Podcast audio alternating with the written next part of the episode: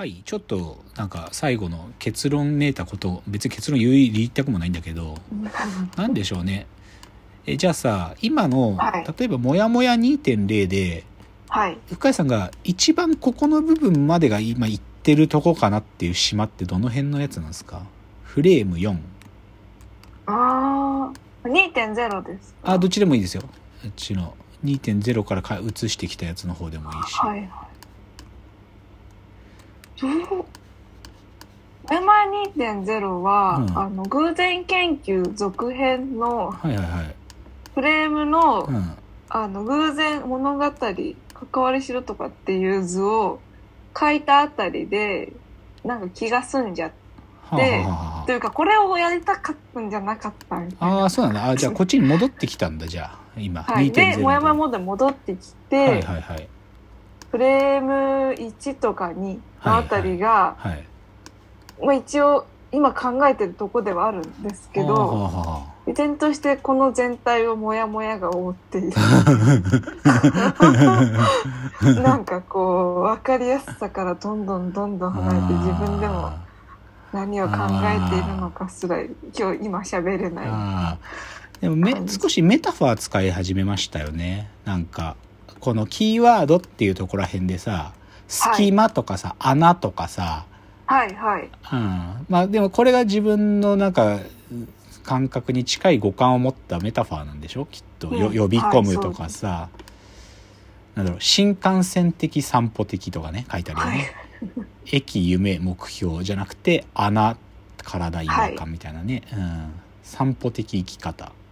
迷子的生き方みたいなね、うん、いやそうなんだよね。これむずいんだよね。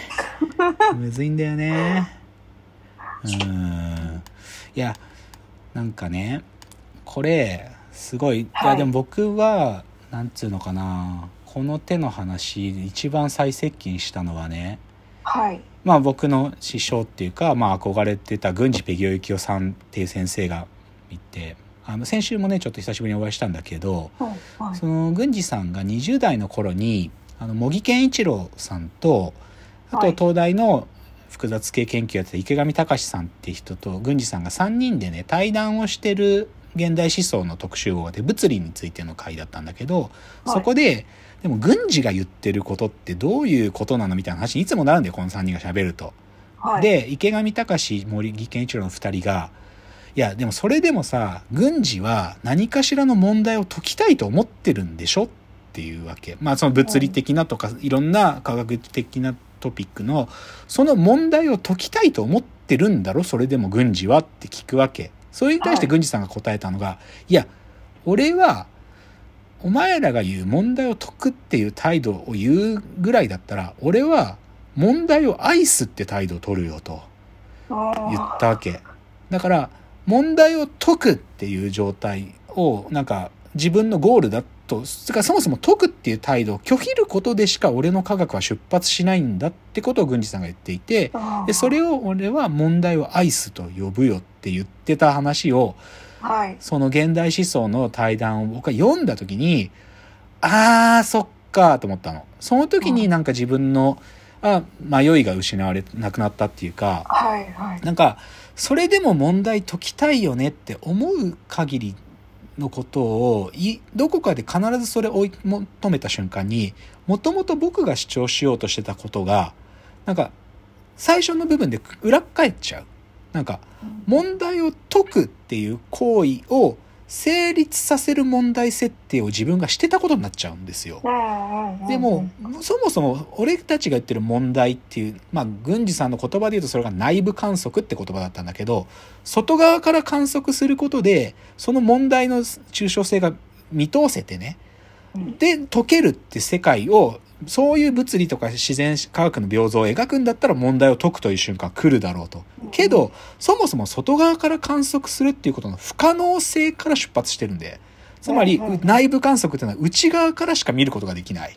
はい。内側からしか見ることができない時に状態が決定するなんてことはそもそも欺瞞なんだって態度から自分の科学を出発してるっていう意味においてはは問題が解く解きたいなんていうこと自体がそもそも自分のた科学への態度を裏切る行為なんだと。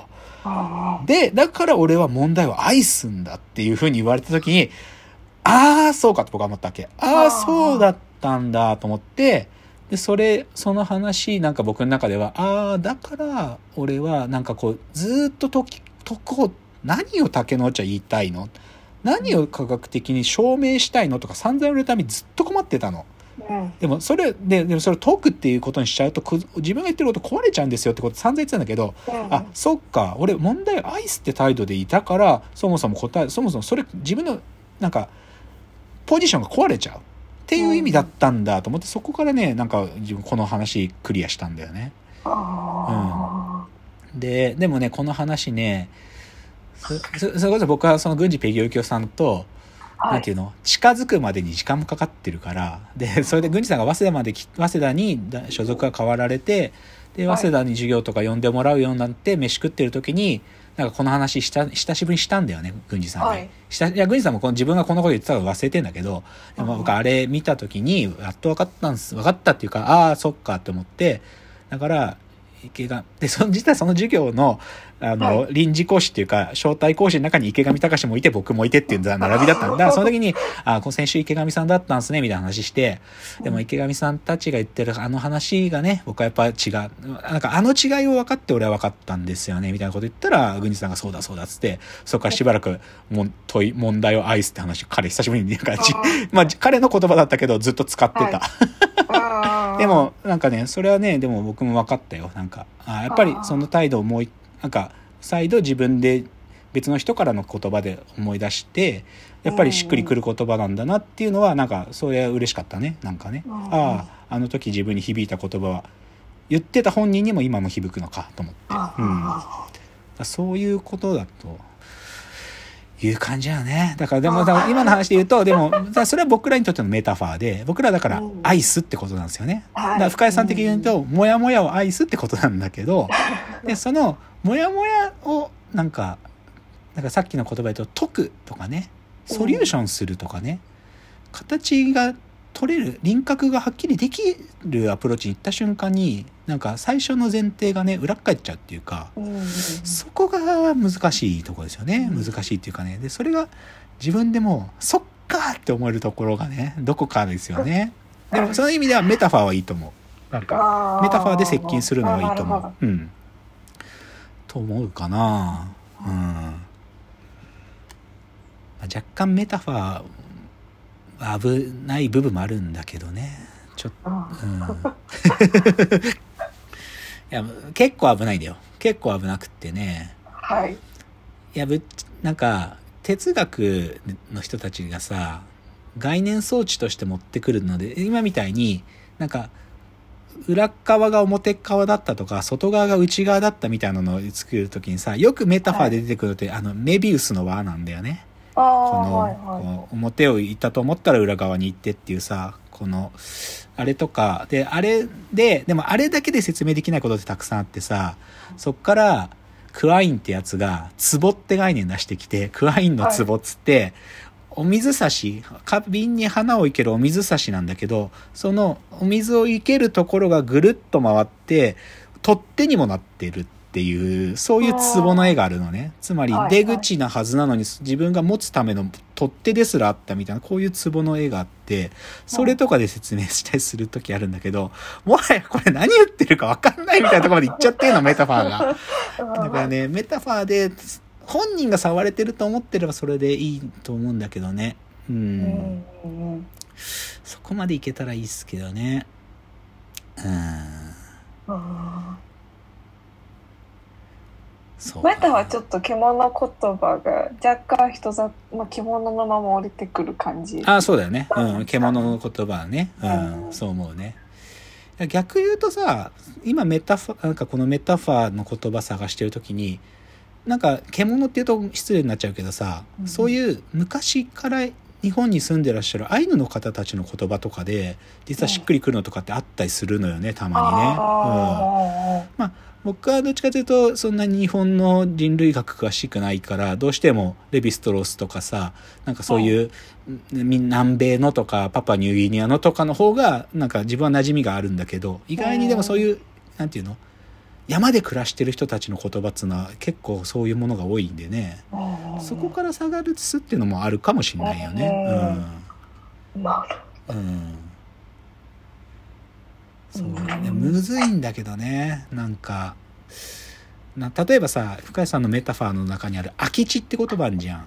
はい。空き地ってさまあそれ現代的言葉に言い換えると例えば里山って概念あるんだけどさうん。どこがでも里山ってもうすでに町に降りてきてる話な気がしてね、はいはい。なんかもうちょっと抜き出てる感じがなんかうん。うん持ってこれねえかなみたいなのとかにはあってね、はい。うん。はい。まあそういうことかね。まあでもまあじゃあちょっとあれですかね。深谷さんは、はい。でもひょひょっとすると態度は固まりつつあるので最後はこう、自分にビチッとするなんかね。まあ、言葉っていうよりかは、まあ、メタファーとかね概念なんかそれがパチッとはまればもうモヤモヤを抱えて愛して生きるって態度はもう明確になるってことなんじゃないですかね。うん。うん。うん。うんそんな気がしました。うん、そんな気がしましたよ。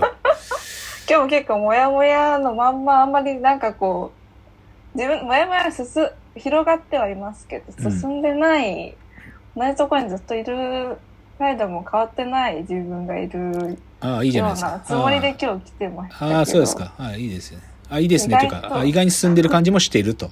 はいそういやでもそのね両方あるのはいいんじゃないですか。実は動いてるけど止まってるとかね止まってるけど動いてるみたいな感覚で自分がいるっていうのはひょっとするとうんモヤモヤ的な行為ができてるのかもしれないですからね、うん。いいじゃないですか。よかった。あ時間が来ちゃいましたね。まあでもまあはい。深谷さん今こういうことを進み始めてるというかう止まり止まり始めてるとか言うのかもしれないがやってるということで 皆さんまたご意見送っていただけると深谷さんに共有しますのでお願いします。じゃあわわ言っておりますお時間です。さよなら。